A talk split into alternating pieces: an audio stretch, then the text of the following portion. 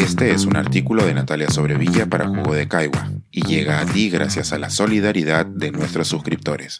Si aún no te has suscrito, puedes hacerlo en www.jugodecaigua.pe. Las 3 P de Basadre. Vuelve la FIL Lima y nos trae un libro primordial para creer en nuestra república. El pasado viernes 22 reabrió sus puertas la Feria Internacional del Libro de Lima, a los eventos presenciales y qué mejor momento para el reencuentro entre los libros y los lectores. En estos más de dos años de pandemia, los libros nos han servido de lugar de encuentro, y la virtualidad nos ha permitido cierto tiempo para leer, pensar y en algunos casos incluso escribir. Pero a quienes nos gusta comunicar lo que hacemos en distintos formatos, y sobre todo a los que nos gusta hablar además de escribir, tener la posibilidad de vernos con quienes nos leen y reflexionar juntos es algo que nos hacía mucha falta por más que el Zoom nos acercara a través de una pantalla. Hay algo en el poder dar un abrazo que reconforta particularmente. A mí me tocó reencontrarme no solo con los lectores, sino también con el que considero que es un texto fundamental para entender el país.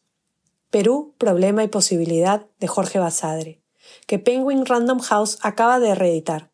Hace unos meses me invitaron a hacer un prólogo para acompañar el estudio introductorio que hizo mi tío David Sobrevilla, en la edición comentada que publicó Biblioteca Ayacucho en 1992.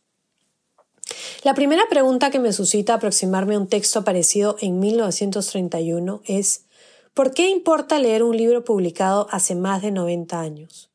¿Qué nos da Basadre en ese trabajo que nos pueda servir para entender el Perú de hoy?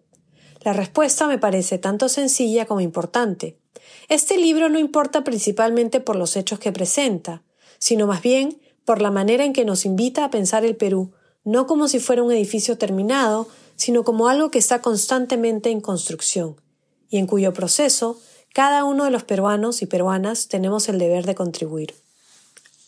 Basadre lo publicó el mismo año de la Revolución de Sánchez Cerro, después de haber sido uno de los miembros más jóvenes tanto de la generación de la Reforma Universitaria como de la generación del Centenario.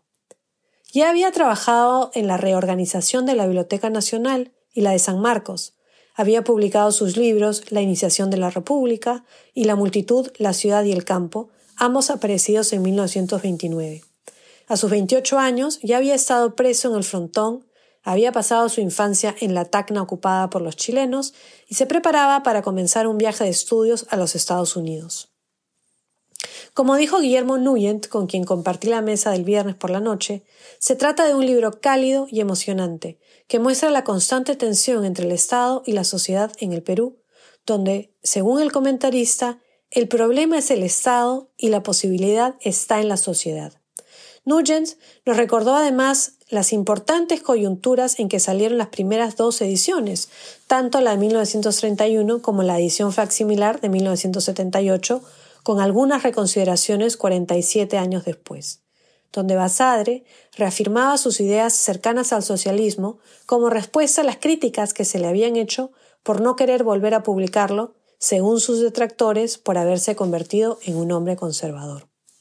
El estudio introductorio de David Sobrevilla muestra con mucha claridad que este no fue el caso, y que la cercanía de Basadre con el socialismo era importante, a pesar de marcar distancia tanto con Mariátegui como Aya de la Torre, aunque era mucho más cercano al primero que al segundo. Este estudio sirve para poner en contexto el trabajo de Basadre, tanto con referencia a los hechos que estaban sucediendo en el Perú y en el mundo, así como con sus otros trabajos. Además, está acompañado de una cronología, así como de detalladas bibliografías tanto del historiador de la República, que es como se, como se conoce a Basadre, así como de lo escrito por él. Una de las cosas que resalté en la presentación es la interesante coincidencia de que Perú Problema y Posibilidad apareció en tres coyunturas constitucionales peruanas del siglo XX. Primero, en 1933, con la Revolución de Sánchez Cerro, llevó a un desmoronamiento de la constitución impuesta por Leguía en 1920. Luego apareció en la coyuntura de la Asamblea Constituyente de 1978. Y no debe ser casualidad que, finalmente, Basadre accediera a publicar el texto que tantas veces se le había pedido presentar y que no quería cambiar, a pesar de que ahora sentía que podía presentar muchas de sus ideas con más firmeza luego de casi una vida entera dedicada a la investigación. Aquella vez se negó a revisar el texto mismo, que salió como un facsimilar, y más bien añadió las reconsideraciones. El libro volvió a aparecer en 1992, sin ninguna conexión al autogolpe de Alberto Fujimori, pues había sido planteado desde hacía mucho tiempo por la Biblioteca de Ayacucho, editada por el gobierno venezolano desde 1974 en honor a la batalla. Hoy sale a luz en un contexto de alta vulnerabilidad política, con un Estado muy inestable y cuando, una vez más, se habla de las posibilidades de un cambio constitucional. Me quedo finalmente con estas palabras de Pablo Macera, publicadas en la revista Caretas a propósito de la muerte de Basadre en 1980, como un llamado a volver a leer este texto o a leerlo por primera vez.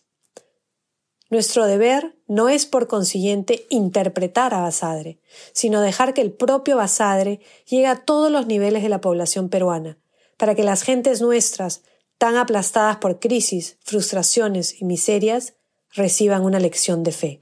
Este es un artículo de Natalia Sobrevilla para Jugo de Caigua y llega a ti gracias a la solidaridad de nuestros suscriptores. Si aún no te has suscrito, puedes hacerlo en www.jugodecaigua.pe.